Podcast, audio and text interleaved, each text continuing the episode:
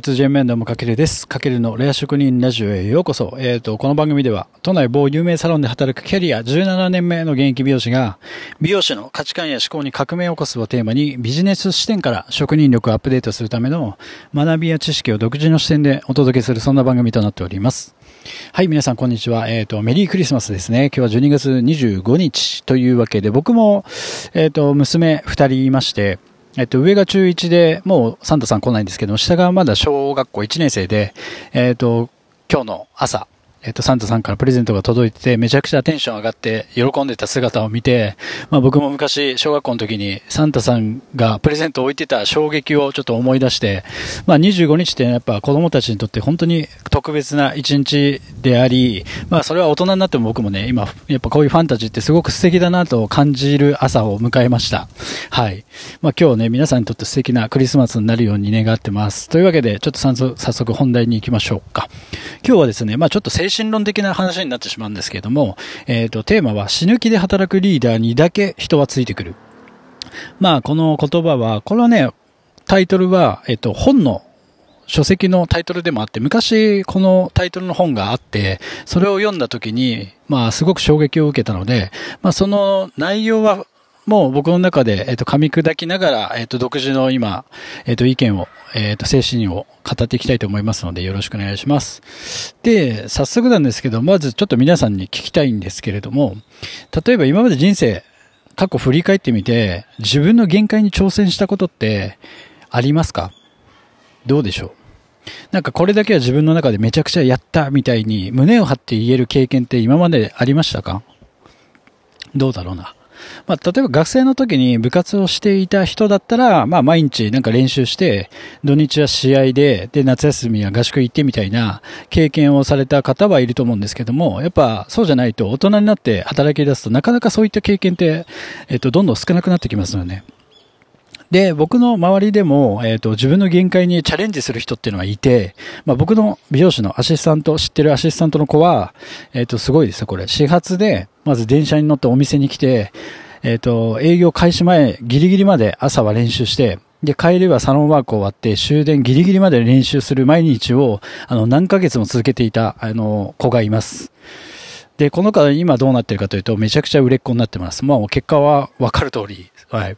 で、この経験ってすごくその子にとってめちゃくちゃ大切で、まあ、この子に関してはいわゆるそのやってた期間っていうのは、もう本当に夢中というかゾーンに入ってたわけなんですけども、そういった経験ってあの自分の財産にもなるし、あの胸を張って、えっ、ー、と、自信につながるし、精神的に多分強くなると思うんですよね。で、こういった経験ってなかなか多くの人がまあ、できるんだけどやらない。で、すごくもったいないなと思ってて、で、ちなみに僕自身も、まあ気づいたら僕は幼い頃からサッカーを始めていて、結局高校3年生までサッカーを付けの青春時代をやっぱ過ごしてきたんですけども、やっぱ僕もその時の没頭する力だったり、夢中になっている、まあゾーン体験ですよね。が今の自分の社会人として働きながらの原動力になってて、まあそれが今自自信にもつながっています。で、社会人になって働き出してからもやっぱ自分の限界にチャレンジすることの大切さっていうのは、えっ、と、失いたくないなと思ってて、えっ、と、8年前に今自分がいるお店が、えっ、と、オープンしたんですけれども、その時って僕含めて3人しかいなかったんですよね。で、最初すごく大変だったんですけども、えっ、と、オープンから僕もその時は8ヶ月ですよ。えっ、と、8ヶ月。えっ、ー、と、3月から11月ですね。3月オープンなんで11月まで一切1日も休みなく働いた経験っていうのが、えっ、ー、と、僕の中にあります。で、その時僕もね、ちょうど30歳で、美容師としてまだまだイケイケで、あまり苦ではなかったんですけども、やっぱその時の経験っていうのは、本当に自分の中でよくやったなっていう、なんか自信にもあるし、胸を張って、あの、限界に突破したチャレンジだなって自分の中で思ってます。で、その経験が今やっぱ何よりも財産だし、すごく精神的に鍛えられたので、今なんかちょっとしたこと、些細なことでも全然へこたれない、えっと、強いパワーを自分の中には自信を持って言えます。で、またさらに2年前に、あの、今の前のお店の場所から今のお店の場所に、あの、リニューアルしたんですよね、お店が。で、その時も、リニューアルオープンから2ヶ月間、えっ、と、また休みなく働くっていうチャレンジを自分でやりました。で、一度、まあ、前にね、その8ヶ月休みやいっていう経験をしてるからこそ、えっと、まあ、やっぱりあんまり苦ではなかったというか、やっぱこういう、なんだろうな、自分、誰も別に2ヶ月休みなくやれとは言ってないですよ。ただ自分でやっぱそうやったら意識して自分にこの挑戦するっていう課題を、えっ、と、課して、えっ、と、やったんですよね。だから、つまり、何が言いたいかというと、こう、自分の人生で、やっぱ一度でも自分の限界にチャレンジすることが、やっぱ人としても、ビジネスマンとしてもめちゃくちゃ大事だっていうことです。まあ今ってやっぱりこうネットでね、検索すれば、まあ今何でも知れるし、欲しいものは何でもやっぱ手に入る時代で、基本的に人っていうのは頭や体を使わない、まあ楽な世界にどんどん突き進んでるからこそ、この自分の限界にチャレンジするっていう気持ちが、やっぱ芽生えづらい世の中になってきたと感じてて、まあこれ言い方悪いかもしれないですけども、結局それってなんとなく仕事してなんとなく年を取ってなんとなく人生が終わってしまう、ちょっと楽でちょうどいい人生ほど本当につまらないものはないんじゃないかなと僕は感じてます。で、これすごく想像してほしいんですけど、例えばね、自分がもう本当死ぬ最後の瞬間ですよ。まあベッドに横たわっても動けなくて、もうちょっとでもう命がなくなってしまうっていう瞬間に、今の自分の働き方とか生き方の延長で、心からその瞬間って後悔なく満足できるものだったと感じることってできますかね？多分多くの人がもっとあの時ああしてればよかったとか、えっと、後悔してる、すると思うんですよ。じゃあそうならないためにもやっぱり人生は一度きりやり直しが効かないので自分の中で一度でもいいからやっぱそういった人生、自分の限界にチャレンジするってことが本当にとても大切ですし、その先にはやっぱ新しい、またね、自分の人生が待っていると僕は強く感じてます。で、それがやっぱ自分の中で自信を持って頑張ったと、こう、胸を張って言える人生のやっぱ実績というか、につながって、その自分の人生の履歴書の、こう、一行にその挑戦が加わるものだと思ってるんですよね。で、そういう経験って、やっぱ今の時代だからこそ逆にアナログ的な、まあ青春のっつったらアナログですよね。頑張り方じゃないですけど、すごく大事だと思っていて。で、でもこれ、こういうのって僕自身もやっぱ上に立つ人間としてそれをね、下、直の下の子に共有することっていうのは今の時代にやっぱ完全なるパワハラ扱いになってしまって、そんなこと言えないんですけども、結局そんな、だからこそ緩い世界になってしまったからこそ、なんか、自分自身でね、自ら無知を打つ大切さを本当忘れないでほしいなってすごく思います。それって誰かから言われたものじゃなくて、やっぱ自分で貸して挑戦していくものだと思ってるので、まあこれを聞いて少しでもその、なんだろうな、やる気の一歩踏み出せれるきっかけになればと思ってるんですけども。で、まあもちろんね、やっぱ社会人としてちゃんとね、6日休んだり、8日休んだり、週休2日休んだりって休むことも大切なんですけども、やっぱ一度でもいいので何回も言うようですけど、自分の限界にチャレンジするという経験を、本当に一度経験してほしいなと思ってます。うん。だから美容師で言えば、例えばね、僕みたいにこの1ヶ月間だけは1日も休みなくちょっとやってみようとか、まああと、まあこれは美容師だからあれだけど、普通の会社勤めのサラリーマンだったら、まあ何か一つ自分でね、プロジェクトを